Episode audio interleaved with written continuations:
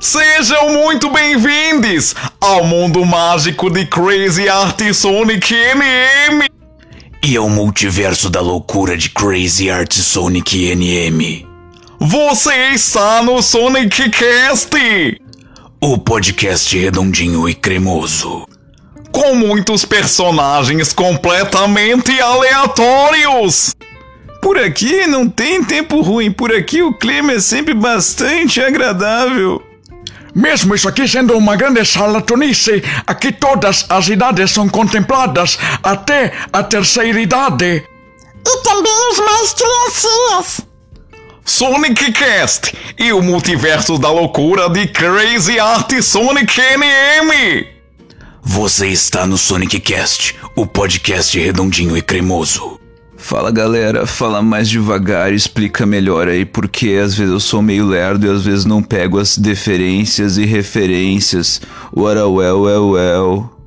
Vamos explicar melhor. Esse é o Sonic Cast, o podcast redondinho e cremoso. O podcast do meu pai.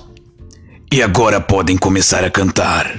Vai começar! Vai começar! Vai começar! O Sonic Cast, o Sonic Cast, o Sonic Cast! O podcast redondinho e cremoso! O Sonic Cast, o Sonic Cast, o Sonic Cast! O podcast redondinho e cremoso! O Sonic Cast, o Sonic Cast, o Sonic Cast! O podcast redondinho e cremoso! E com vocês, o maior apresentador de todo o Brasil! Loucura, loucura, incrível estar aqui de volta como apresentador deste programa que saí lá do domingo e agora chegando aqui para dominar toda a podosfera. Não, não, não é você, saia daí. Vou tentar de novo. E com vocês, o maior apresentador de todo o Brasil. Ma, ma, ma, ma, oi, ma, ma, mas que coisa! Mas muito boa noite, moças e rapazes, senhoras, senhores, meninas, meninos e meninas. Eu estou chegando aqui no nosso grupo SBT Sonic Brasileiro Trilouco. Ma, ma, mas que coisa! Eu estou chegando e agora vou falar Ai meu Deus, não está funcionando! Tente você agora, locutor da voz sinistra! Eu não aguento mais ficar tentando! E com vocês, o maior nome da podosfera mundial. Vem ele, com todas as suas loucuras. Chega mais, Sonic NM. Toca a trilha logo, porra.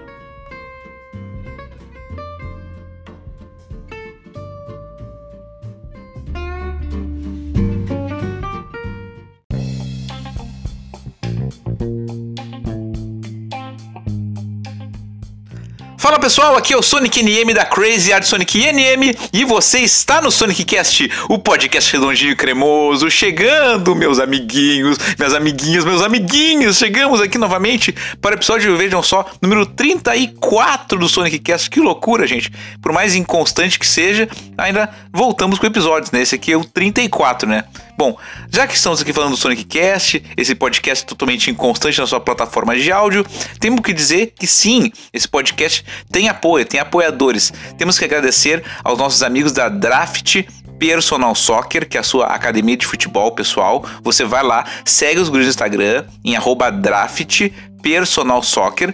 Lembrando também que o Sonic Cast é o apoiador oficial do projeto Reciclave. Então, para tu conhecer o projeto, saber tudo que ele contempla, ver fotos, vídeos, as ações, poder fazer teu pix a partir de um real, tu vai lá no site da Reciclave, que é reciclave.com.br. Repite, reciclave.com.br. Um beijo pro meu maninho Pedro Henrique Sena, o idealizador desse projeto, e também para o queridíssimo Dudu Sartori da Draft Personal Soccer. Bom, passados aqui 1 minuto e 15 segundos de abertura desse programa, preciso dizer para vocês que eu não planejei nada, não não peguei roteiro, não fiz pauta nenhuma. Eu tô totalmente no flow, totalmente na inspiração, tô deixando vir o que tiver que vir. Então, eu vou primeiro de tudo dar meu primeiro golinho d'água porque eu preciso acalmar a minha voz. Então, façam o mesmo comigo. Peguem na sua casa o seu copinho d'água, essa garrafinha d'água e dei o golinho d'água junto comigo. Atenção, golinho d'água clássico do Sonic Cast. Atenção, um, dois, três.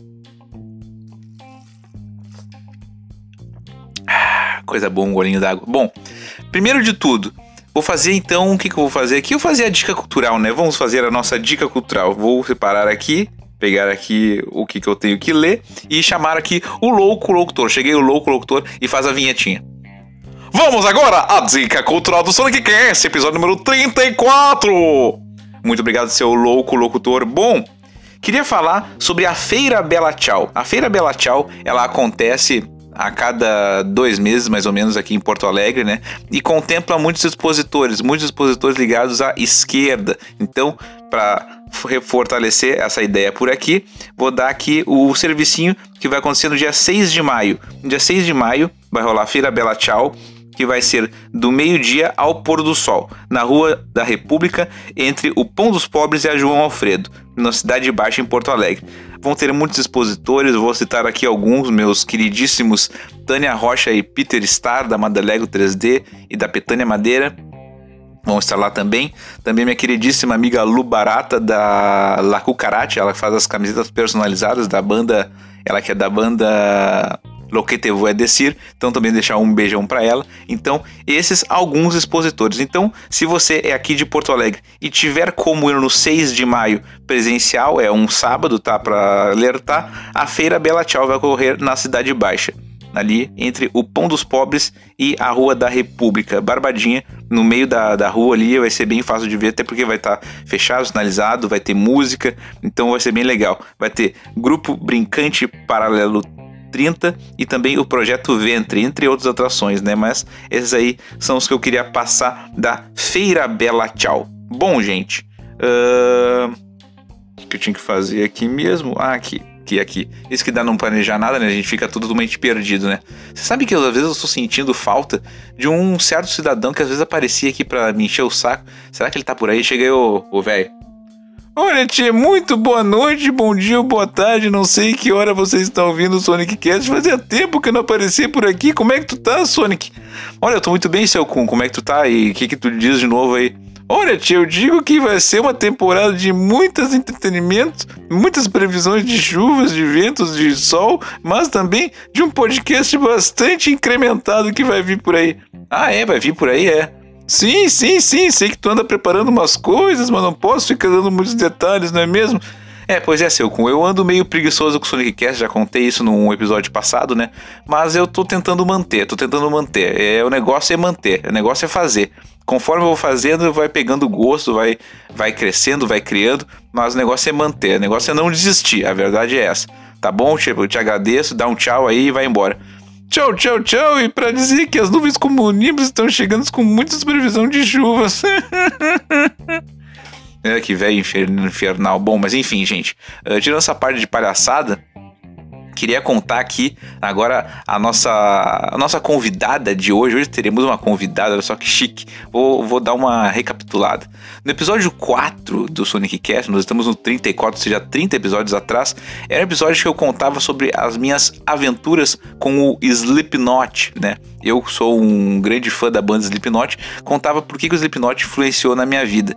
E dentre as coisas que eu contava, eu contei de uma amiga minha que fez o TCC da faculdade dela sobre o show do Slipknot, né? Porque ela foi no show, se impressionou muito com a forma como a banda se comunicava com o público e aí fez o TCC da sua faculdade com o show do Slipknot. E ela uh, trabalhou com produção musical, né? Foi durante um bom tempo na área de mídias digitais, trabalha com marketing, então tem coisa a agregar. E essa é a nossa convidada de hoje, minha querida amiga Nayane Bragança. Estaremos fazendo mais uma vez aquele momento Sonic Cast na minha casa, porque eu iria até a casa da Nayane lá para gravar. Mas antes de tudo, eu tenho que me apresentar, porque eu não me apresentei. Olha só que absurdo isso que dá fazer esse, esse programa sem roteirizar. Sem roteirizar. Eu sou o arroba Sonic NM. Me segue em qualquer rede social em arroba Sonic no Twitter, no Instagram, no TikTok, é a mesma arrobinha, que é arroba Sonic NM. Você também tem a possibilidade de me mandar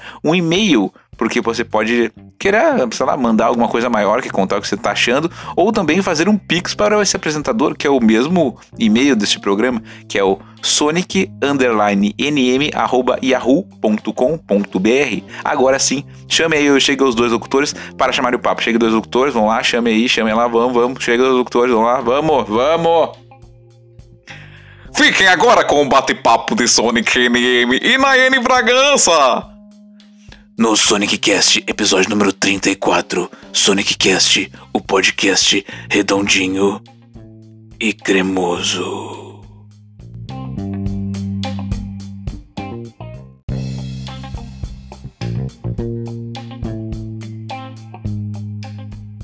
Bom, tu não sabe, mas nós temos uma música que é cantada nesse podcast quando tem um convidado que é assim, ó. Chegou a tua vez, o teu momento de glória. Sonic Cast tá marcada na história. Chegou a tua vez, o teu momento de glória. Sonic Cast tá marcada na história. Bom, Puta que pariu, hein? é, olha aí, ó. Bom, eu geralmente tenho a mania de ler a bio das pessoas no Instagram, como é que as pessoas se apresentam. Eu vou ler a tua, tá? Beleza. É o seguinte. Relações públicas com diploma. Com diploma. Com diploma, por, por favor, com diploma. importante. Pós-graduação em branding e marketing. Não sei certo, branding. Sim. Branding é e marketing. Do Machado. Seria o quê? Que? Do Machado. Como assim do Machado? É, tá escrito que do Machado. Do axé. Tá escrito do Machado. Aonde? Do Machado. Gente, como assim? Ou o corretor muito louco. Do Axé. Então vamos botar que é do Axé. O co- Gente, eu coloquei dois, um emoji de machadinhas cruzadas. Ah, ele traduziu com a palavra do Machado. Meu Deus! Tudo a ver. Eu preciso. Tudo a ver! mental, mudar a minha bio do Instagram. É, olha, olha. Corretor bizarro. Aí, ó.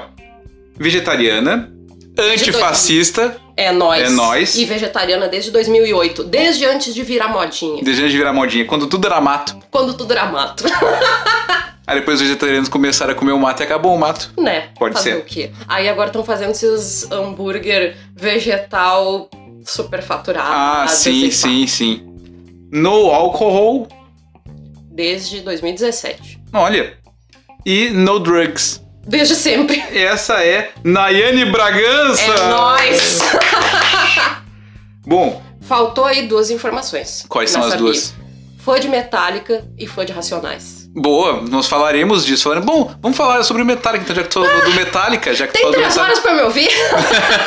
Uma tá bom, uma tá bom. Pode ser, pode ser. Dá pra resumir um pouquinho. Da- quando a gente se conheceu, era aquela época de Arco da Redenção, Brick da Redenção, Point do rock ah, roll. Scaler, né? E tu era uma menina fã do Metallica, eu fã do Slipknot, a gente ficou amigo ali por aquela Slipknot época. naquela época eu não gostava. Tu não gostava? Eu comecei a gostar de Slipknot em 2011, Hum. quando eu fui no Rock in Rio, o primeiro Rock in Rio da minha vida. E eu fui pra ver o Metallica. Sim, E eu ali eu já tava quase me formando, mas ainda não tinha decidido meu TCC. E eu fui, eu não gostava de Slipknot na real.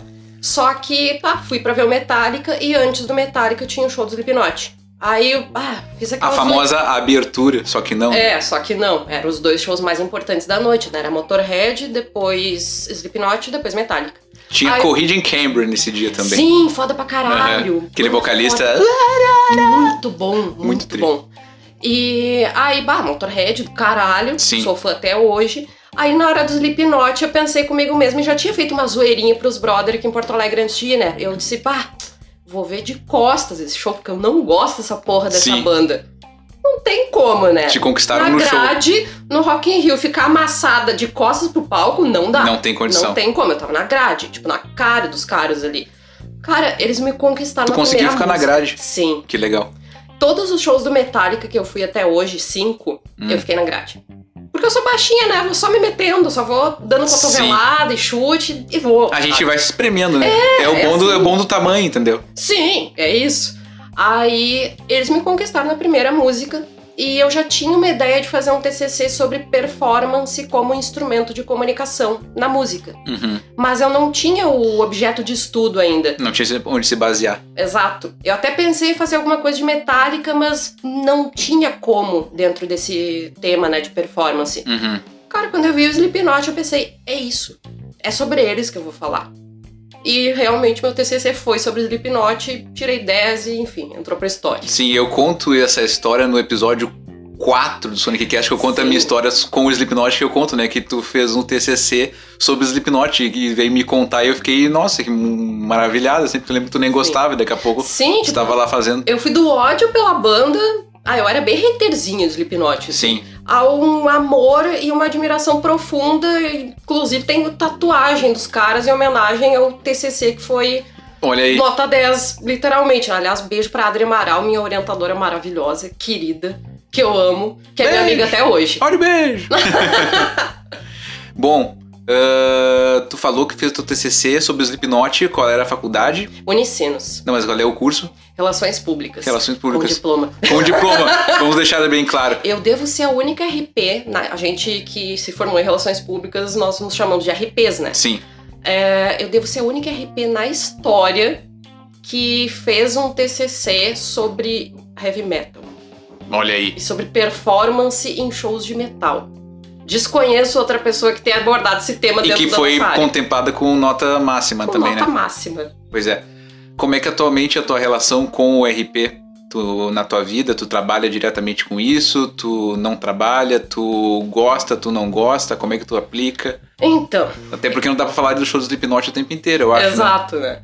É, Então, relações públicas é uma profissão extremamente ampla porque a gente tem uma visão de gestão da comunicação. Não é? Um relações públicas é responsável por criar e manter, é, assim, ó, vou dar uma, uma explicação muito básica, assim, muito Não, pode aprofundar, nós estamos com tempo aqui. Ai, que bom! Então tem cinco Tamo horas pra falar, que ótimo. Temos Ah. 55 minutos. É, o Relações Públicas ele é responsável por criar, construir e manter relacionamentos, é, intermediar também, relacionamentos de uma empresa, de uma figura pública, de uma banda, de um artista, de qualquer coisa, de qualquer tipo de organização com os seus públicos de interesse. Uhum. E normalmente ah, tu deve ouvir uma coisa tipo, ah, tal empresa tem público-alvo. Essa expressão público-alvo é muito comum. Pra gente não é, porque a gente considera a público-alvo é um só. E o Relações Públicas trabalha com públicos. Por exemplo, Tem que atingir mais pessoas, um, tipo, um gama maior de públicos público. com os quais tu se relaciona. Tu tem uma marca, tu tem um Uhum. negócio. Tu se relaciona com os teus fornecedores de materiais, com pessoas que só te seguem no- na tua rede social e não nunca compraram nada de ti, mas admiram o teu trabalho, compartilham, são fãs. Tu se relaciona com os teus compradores e, enfim, com vários outros tipos de públicos que tu pode se relacionar. Uhum. Um RP, é, se tu tivesse RP, me contrata. Tá? o dia que nós tivermos sobrando, a gente pensa nisso. Um RP, ele trabalharia, se tu tivesse condições, se tu quisesse um dia contratar um RP, ele trabalharia construindo e mantendo e alimentando esse teu relacionamento com todos os teus públicos de interesse da tua marca. Hum, E é entendi. isso que a gente faz. E por isso que a nossa área de atuação é tão grande.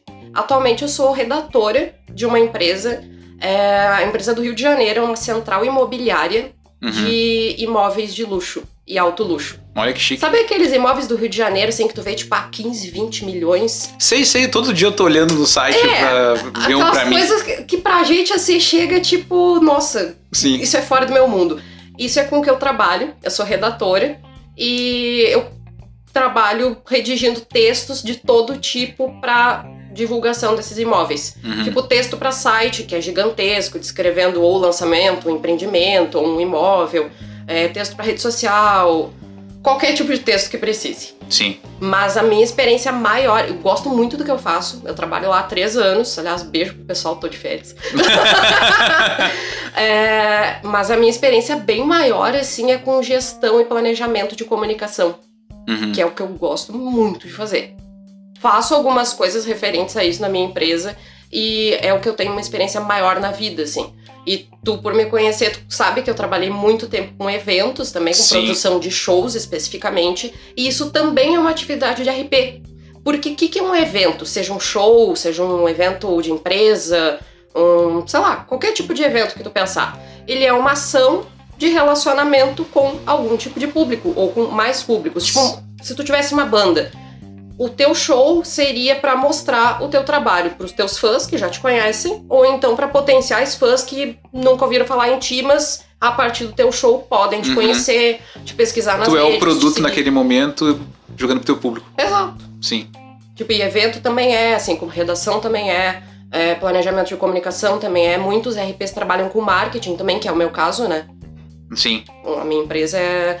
O nosso setor é marketing, é marketing imobiliário. Uhum. Aí tudo referente a isso. E E é empresa, muito e empresa do. Rio de Janeiro. Sim. Tu é a única funcionária que é de longe ou não? É, a empresa do Rio de Janeiro, a base comercial fica lá. é, e a base de marketing é aqui no sul. Uhum. A maior parte do povo é de Curitiba. Tem a minha estagiária maravilhosa, perfeita, que é de São José dos Pinhais. E. Ai, tem uma outra menina que é de outra cidade que eu não lembro, no Paraná. Não E acontece. tem eu aqui. Tu, é do, tu é do sul, tu é a única, então. Do Sim. sul, sul. Do sul, sul, extremo sul. Sim. Que legal. Só eu aqui. Tá muito tempo lá? Três anos. Pô, bom tempo. Tá, e tu falou que trabalhava com shows, tu não trabalha mais com shows, tu largou essa área, tu decidiu sair, me conta um pouquinho sobre isso aí. Então, eu trabalhei. Um pouquinho só, não precisa ser muito, tá? se É. não quiser, tá? Tá. Se te causar algum trauma. tá? Não, não. É, então, eu trabalhei ai, 12, 13 anos com produção de shows. Sim, eu me, eu me encontrava contigo basicamente te enviando E shows e aleatório. trabalhando, e mandando Sim. nas pessoas. Exatamente. É uma área que eu tenho muito carinho, mas, ai, assim, ó, dá uns estresse. É, a arte e a cultura, elas não são muito valorizadas no Brasil. É muito difícil é, conseguir financiamento para certos projetos que não são, tipo, que se vê que não vai ser super bombado. Uhum. Então, a grana não é boa, às vezes, não compensa pelo estresse. E eu gosto muito de planejamento de comunicação e de marketing. Então, quando eu fui pesar na balança, uns anos atrás, fui pro planejamento de comunicação e de marketing, né? Uhum. Então, é isso. Mas, assim, ó, eu não me fechei pro mundo dos eventos e pro mundo dos shows, principalmente de forma total, sabe? Se aparecer um bom projeto, se eu ver que é uma coisa, não digo nem sobre grana, sabe? Uhum. É, se eu ver que é um, um projeto muito interessante, que eu apoiar, que for de acordo com coisas que eu gosto, com coisas que eu já tenho experiência, se resolverem me chamar, eu vou com todo o amor do mundo e com todo o profissionalismo do mundo. Sim. Não, nem por grana, assim. Mas se o projeto musical for interessante e eu puder, se eu tiver aquele tempo disponível pra trabalhar, contem comigo. Como é que é o teu tempo, falando em questão de tempo? Nossa, bizarro. É, bom, eu trabalho horário comercial, né? Mas teu tempo é flexível eventualmente pra alguma coisa ou não? Ah, depende. Depende do, do período que a gente está. Tu trabalha basicamente home office, né? Sim, basicamente home office. Eventualmente eu viajo para Curitiba, Uhum. principalmente para as reuniões né, presenciais. É, eu trabalho, via de regra, eu tenho que estar disponível ali naquele horário comercial, né? A Sim. gente sabe de segunda a Batendo sexta. ponto ali. Sim, tudo online e tal, Sim. reunião, enfim. E só que dependendo do período, eu tô um pouco com um horário mais flexível. Porque assim, o mercado imobiliário não sei aqui, desconheço o mercado imobiliário do sul, eu conheço Meu pai Rio é de corretor Janeiro. de imóveis, eu sei pouquíssima coisa sobre, Ó. mas, né, alguma coisa eu sei, É, o daqui eu meio que desconheço, assim. né? O do Rio de Janeiro, entre março e maio, tem muito lançamento de empreendimento. Hum. Então é muito trampo. Muito trampo mesmo. É coisa de, tipo, O ficar período além que nós estamos é que tu tá de férias, na verdade. Exato. Tu olha só. Por isso que eu tô aqui de tarde, né? Tirou férias no período que teoricamente tem mais lançamento rolando, Mas só então. tirei 15 dias, né? Sim, sim. Não, mas antes desse, desse meu período de férias, eu tive que fazer umas horinhas extras, assim, Ah, sim. muito trampo. Muito trampo. Imagino. E trabalhar com texto, assim, te exige bastante, né? Uhum. tanto de pesquisa quanto de referências e muita troca de ideias ali com a equipe e tal. É puxado. Como é que eles te acharam? Ou tu que achou Foi eles? uma, uma amiga minha que eu conheci por causa da música, né? Porque Olha aí. eu trabalhava com produção, ela era assessora de imprensa de alguma banda que eu não lembro, lá do Paraná. Hum. E aí ela também teve um caminho meio parecido com o meu, assim, ela trabalhou vários anos, aí não tava compensando o mundo da música pra ela por estresse, por, tipo, desvalorização de profissionais da cultura e da arte, enfim. Uhum. Aí ela migrou, ela, ela é formada em comunicação, mas eu não lembro qual habilitação, acho que publicidade ela é formada, não tenho Não. certeza. Ah, aí ela migrou para a área de planejamento, de comunicação e de marketing também, Uhum. e ela começou a trabalhar nessa empresa e ela me indicou, Que legal. que ela já sabia do meu trampo, sabia que podia confiar em mim e tudo mais, ela me Sim. indicou e estou lá até hoje. Tu tava trabalhando na época ou não? Ah, eu acho que eu só tava como autônoma, na verdade. Não, não. Eu tinha, tá, eu não vou falar o nome. Eu trabalhei alguns meses. Cortando nome! Não, não vou expor, embora eu adoraria. É. ah, quer expor? Não, não, não, não, não processinho. Ainda, ainda não vamos processados, né? Eu pretendo continuar sendo orgulho do meu advogado. Uhum. Beijo. Não Como vou é que falar o nome- teu nome. Não, não, não. Ah, não, não. Beijo, advogada O nome do advogado a gente não fala. Ué? não dá. Nós internos depois te falo. Ah, te tá, mostro tudo o perfil bem. dele. Tranquilo. É, eu comecei a trabalhar em agosto de 2020 nessa empresa que eu tô. Uhum. E em janeiro de 2020, eu comecei a trabalhar numa emissora de TV aqui de Porto Alegre. Não é grande. Hum. Tipo, é meio desconhecido. Não tão desconhecido, enfim, ela tem um certo nome. Mas eu comecei a trabalhar como analista de redes sociais nessa emissora de TV. E eu durei só até abril, na pandemia Hum. sabe? Foi bem Sim. ali na pandemia. E eu fiz uma loucura, sabe? Porque, tipo, já na primeira semana, em janeiro, assim, quando eu comecei a trabalhar nessa empresa, eu vi que não ia render, porque era um negócio completamente desorganizado. E eu, como analista de redes sociais, eu precisava de, tipo, força pra ter planejamento, pra produzir conteúdo e tudo mais. E era muito caos, era totalmente caótico aquilo ali. O ambiente era caótico ou a As pessoas eram si muito era, legais, assim, mas as Ah, é- instâncias superiores eram era era bagunçado? caos, caos pra caralho. Hum. A, a gente que era da graxa, assim, que tava ali em estúdio todo dia trabalhando, é todo mundo de boa. sabe? Sim. E, bah, uma galera bem boa, assim, pra trabalhar. Só que, bah, era muito caótico, sabe? Eu, a minha gestão, assim, tipo, pedia coisas fora do horário, é, não conseguia se planejar, e aí não tem como trabalhar, né? Uhum. Aí chegou lá por abril, tipo, pandemia, Sim. comendo, assim, bem no início. Bah. Aquela época que todo mundo ficou desempregado. Tô ligado. É, todo mundo tentando segurar os seus empregos o máximo que Era a dava. oportunidade que tu tinha, então. Exato. Era- Só que aquilo começou a ficar tão caótico, tão estressante, e eu prezo muito por qualidade de vida no trabalho. Bah, Eu isso prezo é, muito isso por é primordial se falar. Sim. Aí, e até porque eu vim de uma experiência de eventos que é caótica também, né? Sim. Que às vezes não dá pra ter muita qualidade de vida. Que é bem insalubre, assim, Sim. mentalmente, no Sim. caso. Aí em abril, assim, eu já tava percebendo que, cara, eu vou ter um ataque de estresse aqui dentro dessa TV. Ou eu saio daqui. Em que mês tu percebeu isso? Abril, E tu tinha entrado janeiro. janeiro. Em quatro meses já tinha se dado conta Na do primeira semana que eu entrei lá, já vi que era caótico, que aquilo ali não ia durar muito tempo. É. Mas aquela coisa que a gente tem, ó, quero fazer um bom trabalho, eu quero mostrar serviço, eu quero Sim, fazer as coisas diferentes. Uhum, Não, não- tem lugar que não dá, que é insalubre pra caralho. uhum. Aí, em abril, assim, tipo aquela coisa pandemia, tudo fechando. Aí todo mundo querendo manter seus empregos em tudo que é lugar, porque virou uma crise econômica fodida, né? Sim. Aí eu percebi, cara, ou eu saio daqui, ou eu fico aqui e tenho um ataque de estresse aqui dentro. Não dá. E eu prezei pela minha saúde mental. Aí eu pedi demissão. Uhum. No grosso da pandemia. Abril de Bah. 2020. Aí- Corajosa, hein? Sim. Aí, tipo, ah, tinha uma grana ainda pra me manter e tal. Aí, lá por julho, comecei a fazer os testes nessa empresa e que eu tô até ah, hoje. entendi. Esse, esse foi o processo, Esse então. foi o processo. Que loucura. Na tua descrição ali da bio, deixa eu só tomar um golinho. Vamos tomar um golinho d'água junto? Vamos, Nós vamos. temos uma Ah, não, tradição. eu tenho café ainda. Tem café ainda? Toma um gole de café, eu tomo um gole de água. Brinde, Um brinde. Canequinha do grego. No 3. É que nós temos nesse podcast o golinho d'água clássico do Sonic Cast, Ah, porque eu tomo muita água quando eu tô falando. É necessário, né? Porque a gente fala muito pouco, Fala né? Só pouco. que não. Eu gravei 20 episódios sozinho, tu imagina? Então eu falava o tempo inteiro sozinho do podcast, então eu tinha que tomar água o tempo inteiro. Sim, né? Agora, quando eu divido com alguém, é mais tranquilo, né? Daí um toma água, o outro espera aquela coisa. Quando eu tava lendo a tua descrição, eu li Machado, que na verdade. Que desviou total. que na verdade era axé. Sim.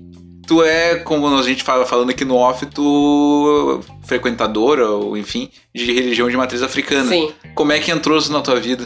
Então. Porque é, até onde eu me lembro, em algum momento tu não acreditava em nada. Sim, eu fui ateia por muitos e muitos anos da minha vida. É, só que, enfim, alguma coisa começou a despertar em mim pro lado espiritual. E com religiões cristãs eu nunca me identifiquei na vida. Eu não tive uma criação religiosa. Não. Meu pai, antes de eu nascer, era da Umbanda. Uhum. Mas um pouco antes de eu nascer, assim, ele Ah, largou. já tinha na família, então. Sim, nunca ele largou, frequentou. mas ele, ele largou de deixar de ir no terreiro dele. Uhum. Ele nunca deixou de acreditar nos orixás, nas Sim. entidades, enfim. A minha mãe é espírita, mas é uma espírita não praticante. Assim, ela, ela estuda muito, ela lê muito a doutrina Uhum. espírita, mas não vai.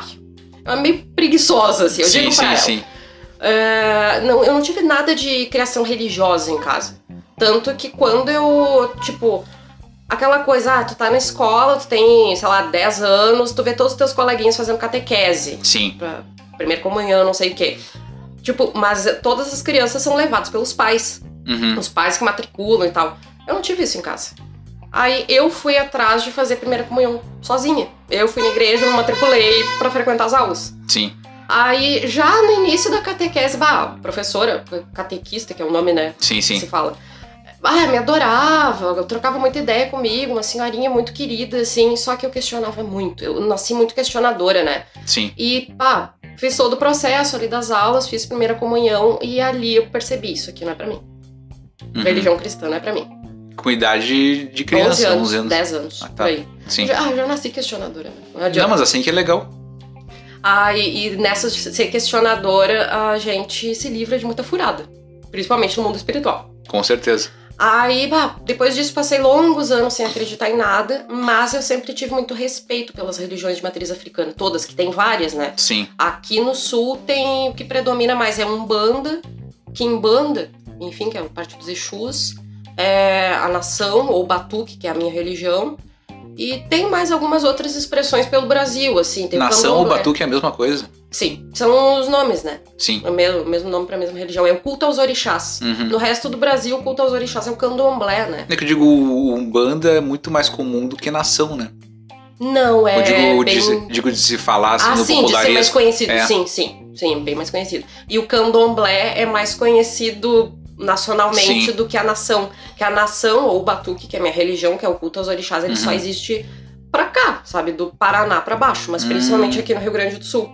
Ah, então é bem localista mesmo. Sim, sim. É que o candomblé e a nação, eles são culto orixás, só que eles vieram de regiões diferentes da África. Uhum. Os escravizados que trouxeram as religiões de matriz africana pra cá, aí os, os escravizados que subiram do Paraná pra cima, principalmente pra Bahia, eles criaram, trouxeram e adaptaram alguns fundamentos e criaram o candomblé, que é uma religião de culto aos orixás afro-brasileira. Entendi. E a gente fala afro-brasileira porque não, tem, não tinha como, na época deles, usar todos os fundamentos, tipo, ah, é, fazer uma oferenda para determinado orixá com todos os elementos que eles encontravam na África, mas que não tinham aqui. Uhum. Aí por isso que é afro-brasileira, teve adaptações com elementos daqui, sabe? Tipo, ah, alguma planta que lá na África tinha, aqui não tem, pra Entendi. adaptar, né? Sim. E aí a mesma coisa aconteceu com a nação. Os escravizados de outra parte da Nigéria desceram para cá pro sul e aí se criou o Batuque, ou nação, Hum, que é a minha religião. Sim. Mas aí eu comecei. Eu comecei na Umbanda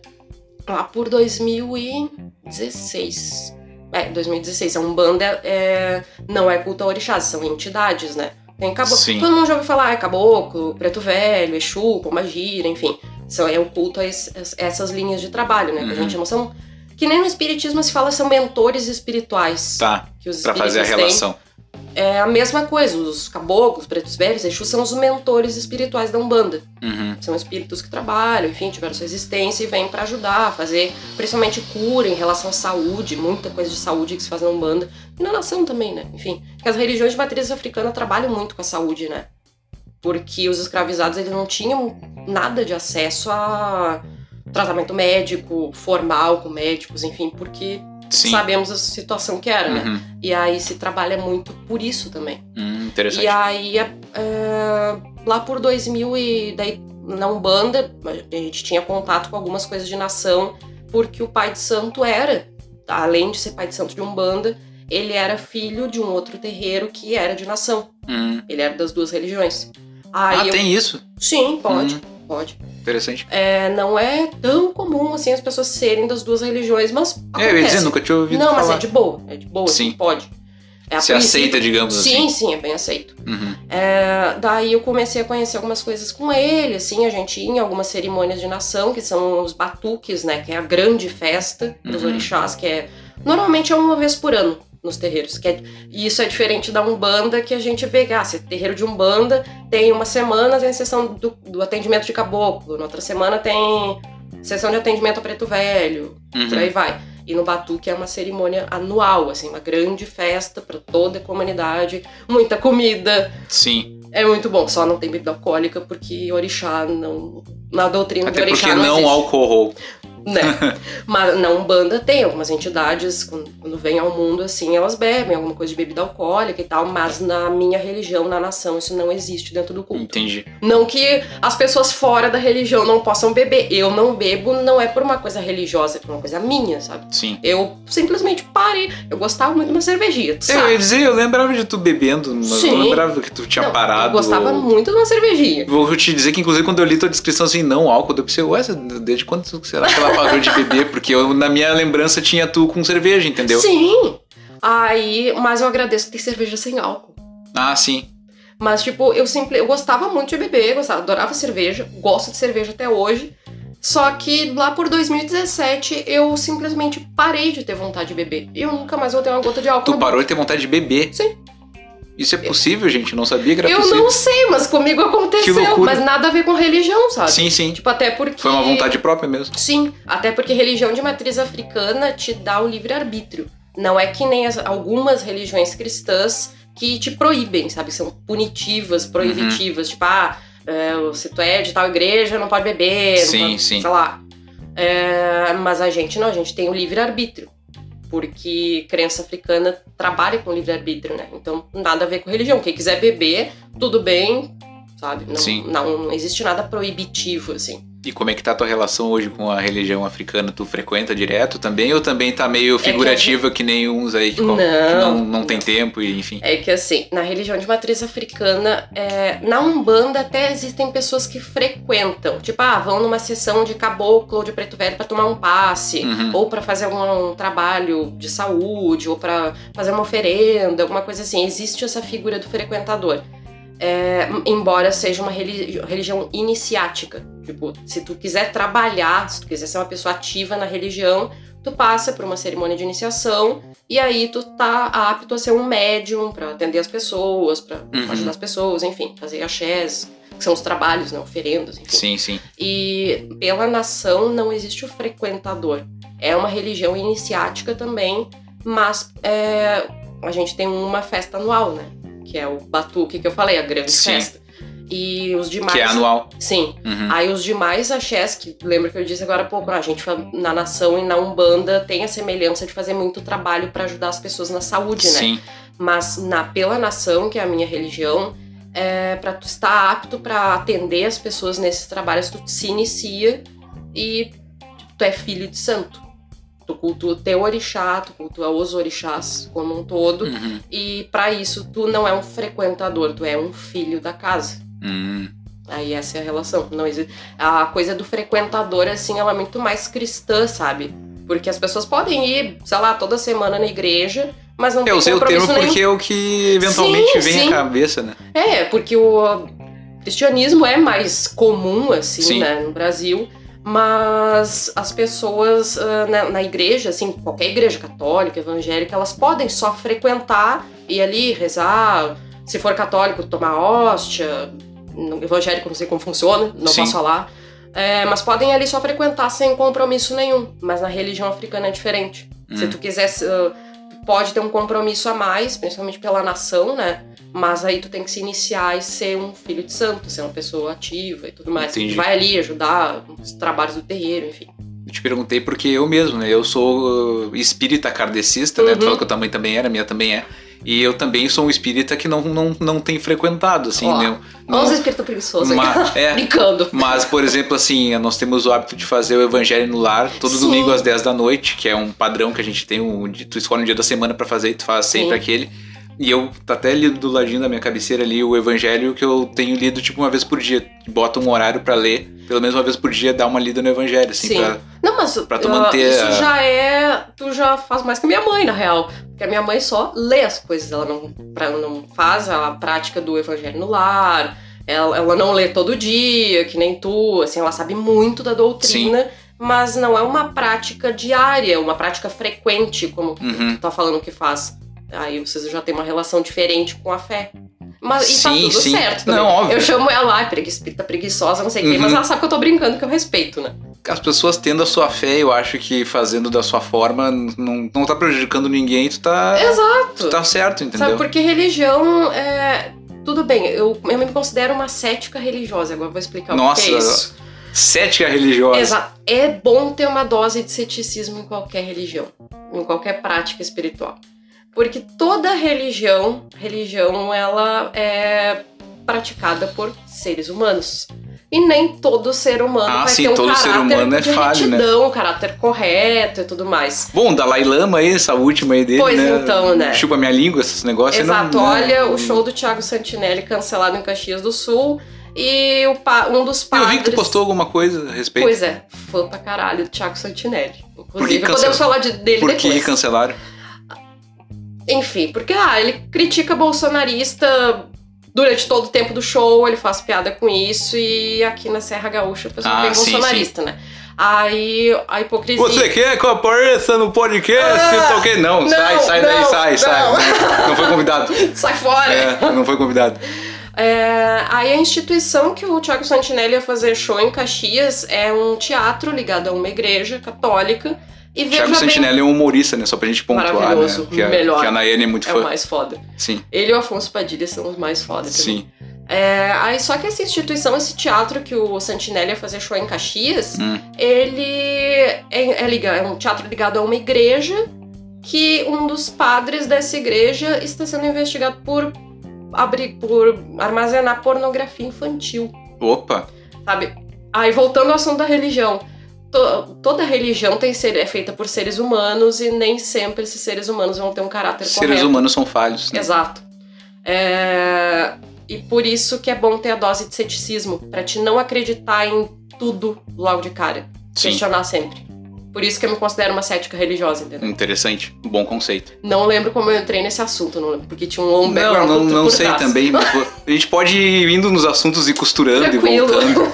Outra coisa que eu queria perguntar, na verdade, comentar, falar sobre religião de matriz africana. Nós falamos agora sobre esse esse coisa que a gente não gosta de citar o nome, que, né, o Aquele que não deve é- ser citado. É o ele não. Ah, tu colocou ali na tua descrição antifascista, né? Sim, somos, né? E a gente tava tendo uma conversa uma outra vez, na tua casa até eu acho, sobre o antifascismo e o antirracismo. Ah, pois então. E tu é uma de, tu frequenta a religião de matriz africana e tu é uma mulher branca.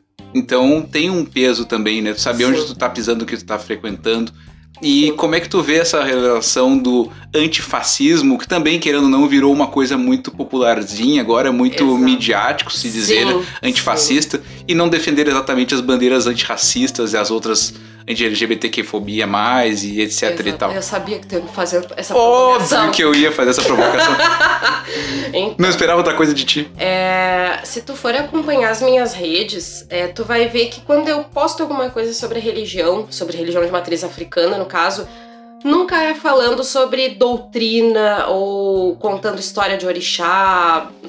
Nunca é assim. É sempre pelo viés político. Principalmente, eu comento alguma coisa sobre casos de intolerância religiosa, que a gente de matriz africana sofre muito. Uhum. É sempre pelo viés político da religião Sim. de matriz africana que eu faço alguns posts. E como pessoa branca dentro de uma religião de matriz africana, é mais. Isso não é cobrado de pessoas brancas, tá? Mas é, na minha visão de pessoa que apoia a luta antirracista, é, para mim é, é um dever de expor o lado político e principalmente de falar e de combater a intolerância religiosa. Uhum. É, é o que eu vejo assim como dever de pessoas brancas dentro das Tu não é cobrada, mas tu sente no dever. não, jamais. Não existe esse tipo de cobrança, assim. É tudo bem que toda religião tem o seu lado político e não é diferente. Político eu não tô falando partidário. Sim, sim, sim, Então, político. Organização política de pensamentos, Uhum. enfim. É, isso não é cobrado, jamais. Não tem como, não tem a ver. E a gente sabe que algumas religiões cristãs se cobram Sim. por certos posicionamentos fascistas. Vamos abrir aqui, né? Uhum. Porque, Não, estamos aqui pra falar. Né? Ai, eu hablo mesmo, tu sabe? né? Sonic Cast é pra isso, é pra gente É pra falar. hablar mesmo. É pra né? hablar. É, se, se tivesse vídeo, aqui seria um corte com a thumb. Ela habla mesmo. Ela habla mesmo. É, mas como pessoa branca, é fundamental, é meu dever expor casos de intolerância religiosa e de desmistificar as religiões de matriz afro. Porque tá, beleza, eu não tenho muitos seguidores, sabe? Mas entre, sei lá, os meus 3.200, sei lá, acho que é mais ou menos isso que eu tenho de seguidores. Entre os meus 3.200 seguidores. É bastante, claro que é bastante. É, vai que tenha um que ainda pense que religião de. aquela ideia que muita gente tem que, ah, que Uhum. religião de matriz africana é pra fazer o mal. Sim. E aí essa pessoa vai ver o meu post e vai Fazer o pensar. trabalho. É, Uhum. sabe? Aí essa única pessoa entre os meus seguidores que pensa assim, se ela vê um post meu desse tipo, ah, desmistificando, mostrando o lado da intolerância que a gente sofre e tudo mais, Uhum. essa pessoa vai se ligar e pensar, porra, não é bem assim. Eles sofrem pra caralho, eles não fazem o mal. É uma religião como qualquer outra. Sim. Porque, ok, eu sou. Agora eu lembrei como eu entrei no assunto de cética religiosa. É, Eu sou uma pessoa que, apesar de eu ter uma religião, de ter- de eu ter muita fé nos orixás, eu sou uma pessoa que não acredita que uma pessoa, para ser melhor, precisa de uma religião, Ah, legal. sabe? A religião é. Ah, muito mais vale o, o Papa Francisco que disse, ele prefere muito mais um, Um ateu. um ateu de bom de caráter. bom caráter do que um, Um cristão católico. católico que vai lá só pra bater ponto e dizer que tá indo na igreja. É, sabe? É, e eu penso assim também. É, tanto que eu, eu gosto muito de conversar com ateus. Uhum. Porque eu tenho conversas muito melhores do que com algumas pessoas da minha. Bah. da- que acreditam na mesma coisa que eu, sabe? Sim. E a religião, ela tem que servir basicamente pra te religar ao teu sagrado, seja ele qual for, seja Deus, Jesus, Uhum. um orixá, entidade, Mãe Terra, enfim. enfim, o que for, sabe? É pra te ligar ao teu espiritual, Uhum. sabe? É pra isso que tem que servir, não pra ai, melhorar o caráter. Tu tem que ser uma pessoa ética e respeitar todo mundo, independente de quem Exato. seja, Independente de por, religião. por ti, sabe? Uhum. Isso fora de religião. Sim. Religião não é pra f- tornar alguém bom, sabe? É pra fazer tu te ligar ao teu espiritual. E é isso aí. Exatamente. Sou, eu sou, nesse, nesse ponto, eu gosto do Papa Francisco de, ah, prefiro um ateu de boa É. do que um cristão hipócrita, sabe? Mesma Sim. coisa comigo. Mas a gente tava falando sobre o antirracismo. Boa. Não que eu não queira responder, Não, não quero. porque me interessa Volta muito. lá. É, então, o antifascismo, ele abrange muitas lutas, né? É basicamente um grande guarda-chuva de que, ah, se tu é antifascista, tu defende a causa LGBT, apoia a causa LGBT, tu apoia é, a luta antirracista, tu apoia diversas outras lutas das mulheres, o antirracismo. Pela lógica do Pela- antifascismo. Sim, porque é um grande guarda-chuva de Uhum. abarcar todas essas lutas. Só que eu tenho notado assim que dentro de do universo antifascista, que muita gente virou modinha, né? Como tu mesmo disse. É aquela coisa, tem duas bandeiras entrelaçadas, as pessoas nunca se deram conta. Tem duas Exato. bandeiras pra representar uma ideia, porque tem muita ideia ali dentro. Então tu tem que Exatamente. pensar que não é só não gostar do Bolsonaro, vamos ser bem simples é, o assim. antifascismo não é. Para algumas pessoas virou só combater o Bolsonaro. E não é isso, Não sabe? Porque o Bolsonaro já foi, mas o fascismo tá aí. Porque Exato. se criou muito. Ele fez essa gente sair Bolsonaro já foi, mas o bolsonarismo segue. E vai seguir Vai por seguir muito por tempo, tempo. cara, muito tempo. E eu vejo que algumas pessoas, assim, de- que se declaram antifascistas, elas não compreendem certos pontos de certas lutas. Porque vamos falar do antirracismo agora, Uhum. com todas as letras. É, eu vejo pessoas que se declaram antifascistas considerando que racismo é só quando existem casos de agressão física a uma pessoa negra, de xingamento pesado a uma pessoa negra, e não. Não é o estrutural, não. Não, não o estrutural não consideram. Até. Que é o principal, na verdade. né? Exato. Até essas pessoas têm a a ideia, conhecem todo o conceito do Uhum. racismo estrutural, só que essas pessoas não se dão conta de que elas, como brancas, é, se elas estão numa equipe de trabalho com 20 pessoas, e entre essas 20 pessoas que trabalham com, com esse antifascista, com essa pessoa antifascista, se ali só tem duas pessoas negras, isso é racismo estrutural também. Claro, E as pessoas sendo que colocado na bel visão pra eles. né? Exato, só que várias pessoas antifascistas não enxergam isso, sabe? Uhum. Ficam, ok, maravilhoso combater e denunciar esses casos mais extremos de racismo, de agressão verbal ou física, Uhum. enfim, essas coisas. Mas tem que o, anti, o antifascismo, para abraçar de vez a luta antirracista, ele tem que se dar muito mais conta do racismo estrutural Certo? sabe? Porque vamos, eu não vou falar de um partido em geral, vamos falar de todos os partidos de esquerda. Eu sou uma pessoa de esquerda, tu sabe? Sim. É... Sério, tu é de esquerda? Não, não, não, me passou. pra notar, nem né? passou pela cabeça. é, os partidos de esquerda no Brasil, se tu for ver a cúpula de cada um deles, os chefões e Uhum. chefonas, a maioria são pessoas brancas. Isso também é racismo estrutural. E geralmente E todo- são velhos. Sim. Não tem Homens figuras novas. brancos. Homens brancos sabe? velhos. Ricos, Sim. sabe? E são todos os partidos de esquerda são antifascistas, se declaram antifascistas, uns mais, uns usam mais essa palavra, Uhum. essa temática, enfim, outros menos, mas todos são antifascistas. Só que o racismo estrutural tá ali, Tá em todas, Sabe? inclusive. tá em todos. Uhum. Isso é, é muito forte. É por isso que eu não sou mais ligada a nenhum partido. Respeito vários partidos. Sim, já fosse E- filiado, né? Sim, Sim. respeito muito o partido ao qual eu fui filiada, mas eu nunca deixei, mesmo enquanto filiada, de nunca deixei de fazer essa crítica de porra, olha quanta gente branca mandando. Sim. Eu não quero ver isso, eu não quero compactuar com isso. Inclusive, chega aí. Olha, companheira, inclusive eu sou a prova viva disso que você tá falando, não é mesmo? Né? mas, Não, eu, mas- mas eu. Mas é uma realidade, né? É Sim. uma realidade. Hora do gole d'água. No É, vamos gole lá. de café. Ah, Tem café aí? Acabou. Depois me fazer mais um. Eu canso a tua xícara aqui. Opa. Deixa eu botar pra cá. É, antes que eu derrube, porque eu É. gesticulo. Que bom que não tem vídeo, porque eu gesticulo, parece que eu vou levantar Vai voo, levantar né? voo. Ah, nós estávamos falando lá no início de tudo sobre Metallica. Tu ficou bem empolgada com esse álbum novo do Metallica, não é mesmo? Nossa, cara. Puta que pariu. Assim, ó, eu até postei. Quer fazer uma resenha agora? Resenha sobre o álbum do Metallica com Nayane Ah, Eu Bragança. vou fazer resenha porque eu não decorei todas as letras ainda. Não, mas é que eu li que tu tava só tinha uma música lá que tu ouviu 20 vezes e não era mentira, deu. Olha Exato. só, então lá. Eu ouvi mais de empolgou. 50 vezes a, a mesma música na madrugada que foi lançada. E Bah. a música tem 11 minutos. Caramba! Cara, assim, ó, eu não. Me falta. Tô vendo o dia inteiro, dois dias inteiros, sei lá. Eu até postei sobre isso e realmente me faltam palavras pra. Me faltam adjetivos. Não, só fazer uma, uma aspas. É legal quando um artista nos causa isso. Ter artistas que Sim. nos causam esse tipo de sensação. Sim. Eu acho que é o que eu tenho com o Slipknot, tu tem isso aí Sim, com Metallica. Metallica, sim. Talvez até o próprio Thiago Santinelli te cause isso da- Sim, no ramo É, do que ele da faz. comédia, sim. Sim. Sim.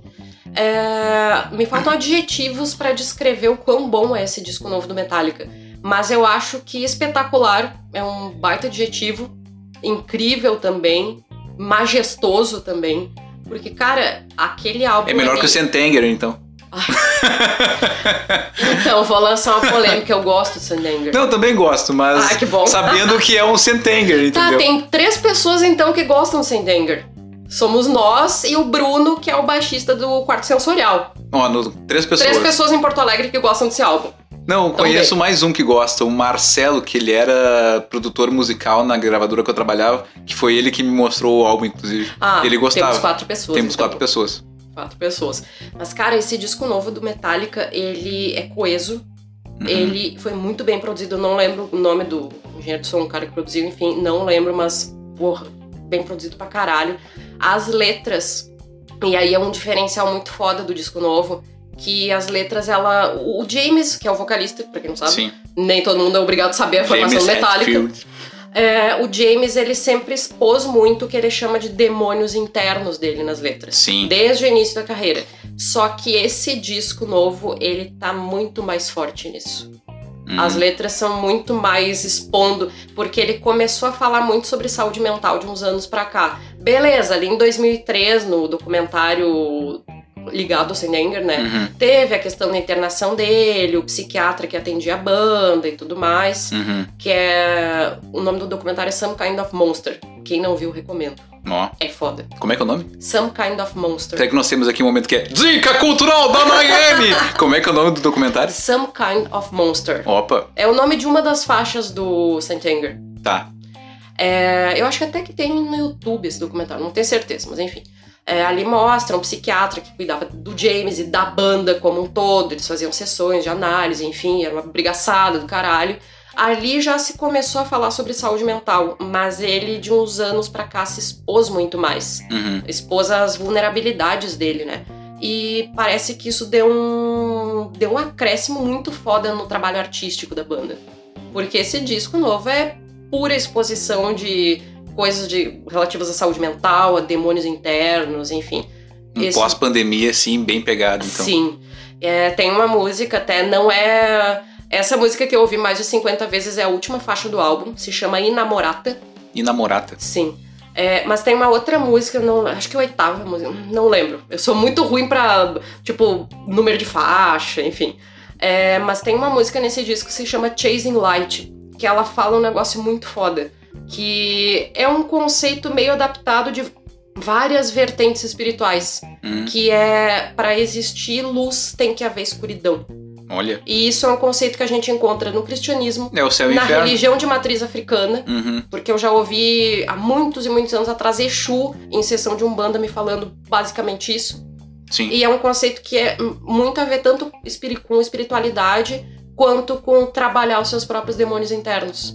E toda essa letra da Chasing Light é toda relativa a isso, sabe? Uhum. E, bah, assim, ó, esse disco tá foda. Quem não ouviu tem que ouvir. Pode ouvir 50 vezes, assim que nem eu ouvi. Até um amigo meu, o- Hum. o Marcel, que é o baixista da Hidden Noise, uma banda Adoro. aqui de Porto Sim, Alegre. de nós. É, beijo, Marcel. É, o Marcel, ele me disse assim, bah, esses dias ele disse assim, bah, eu ouvi o disco novo do Metallica e eu só fiquei pensando em como tu tá feliz por esse disco ser tão foda. Bah, E eu disse que ele, baita pensamento, cara. né? E, e eu disse pra ele, cara, eu só não ouvi esse disco berrando porque ele foi lançado de madrugada. Foi numa madrugada de Sim. quarta pra quinta ou quinta pra sexta. De quinta pra sexta, eu acho que foi. Já foi ouvir na madruga e. Foi lançado meia-noite, em ponto, Sim. assim. E eu só não ouvi berrando porque era de madrugada, né? Sim. Então, mas assim, ó, que disco foda. Quem não ouviu, ouça e vá ler letra por letra, porque é foda. Sabe que nós temos a- uma playlist no Spotify chamada Falei no Sonic Cast. E lá eu todo quando. esse disco, então.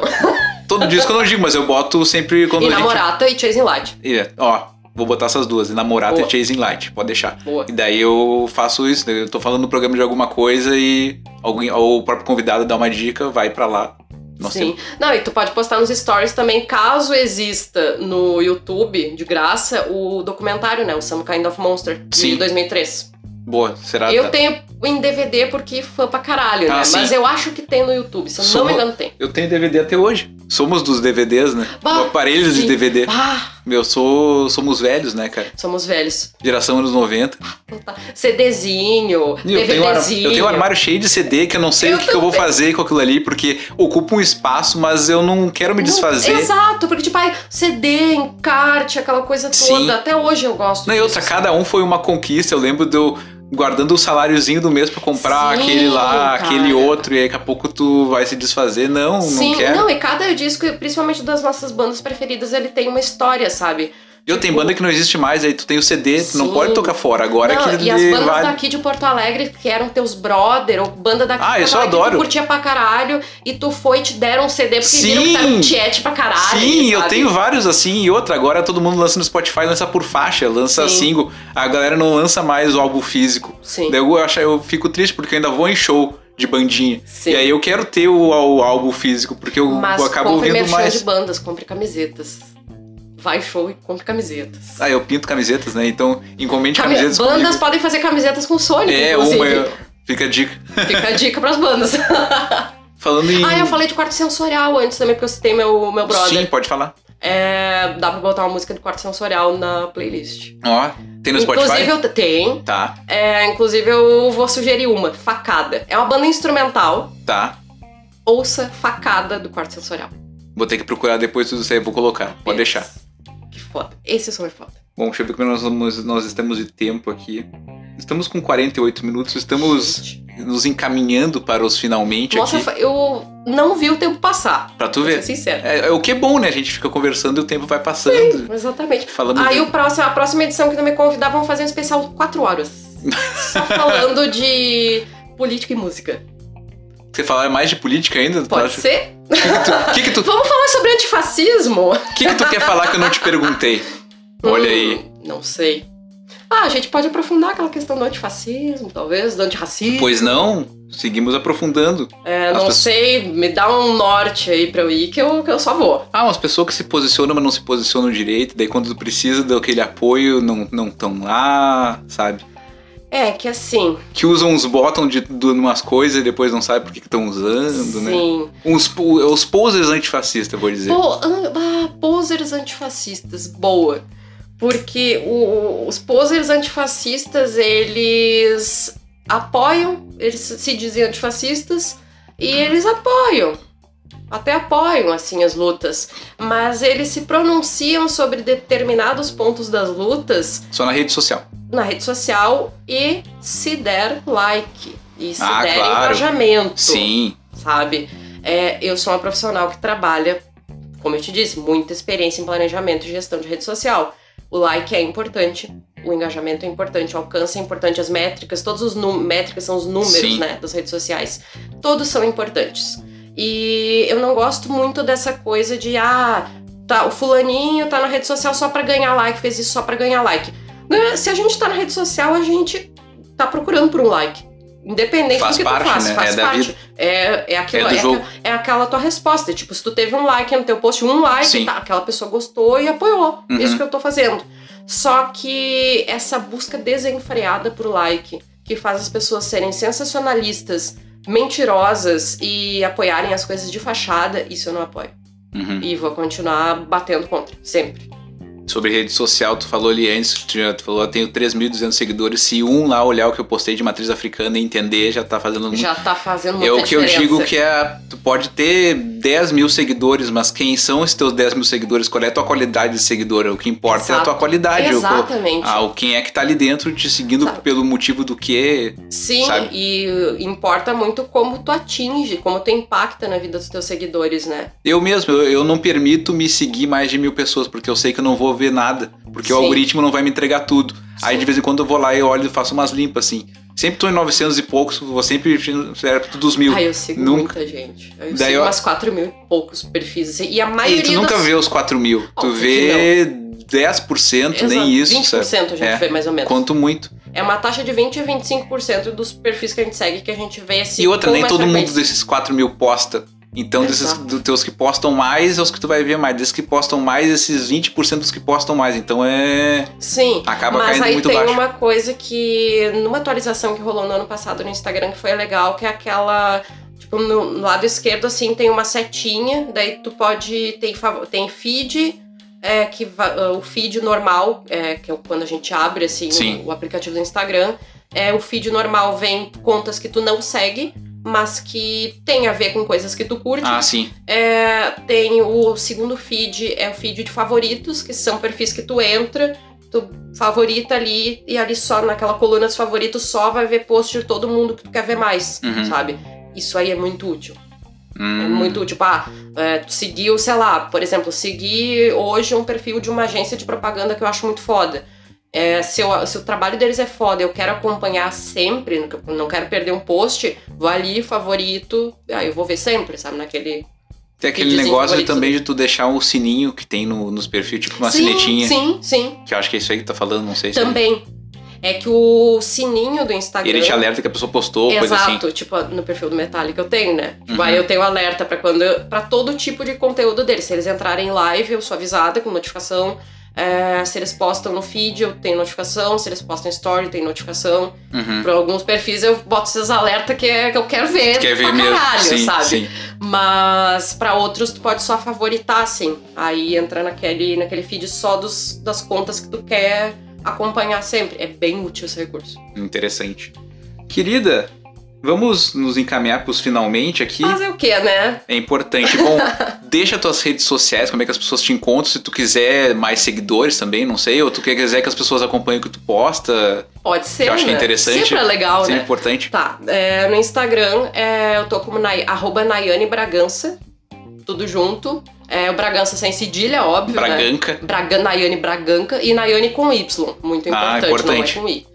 É, no LinkedIn, como é, arroba Nayane Bragança 1, se eu não me engano. Mas coloca lá, Nayane Bragança, a primeira redatora em relações públicas sou eu. é, que eu tenho postado com mais frequência no LinkedIn também sobre o mercado de trabalho, Ah, comunicação e tudo mais. E eu comecei um blog há pouco tempo atrás. Ah, quer é, falar disso? Posso falar rapidamente, assim, o blog Sim. tá bem no início.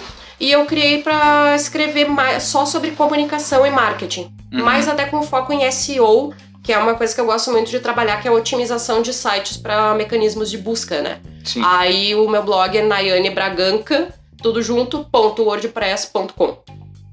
Aí, mas vai estar ali na bio do meu Instagram também, os links. Bota um linkzinho. Enfim. Show.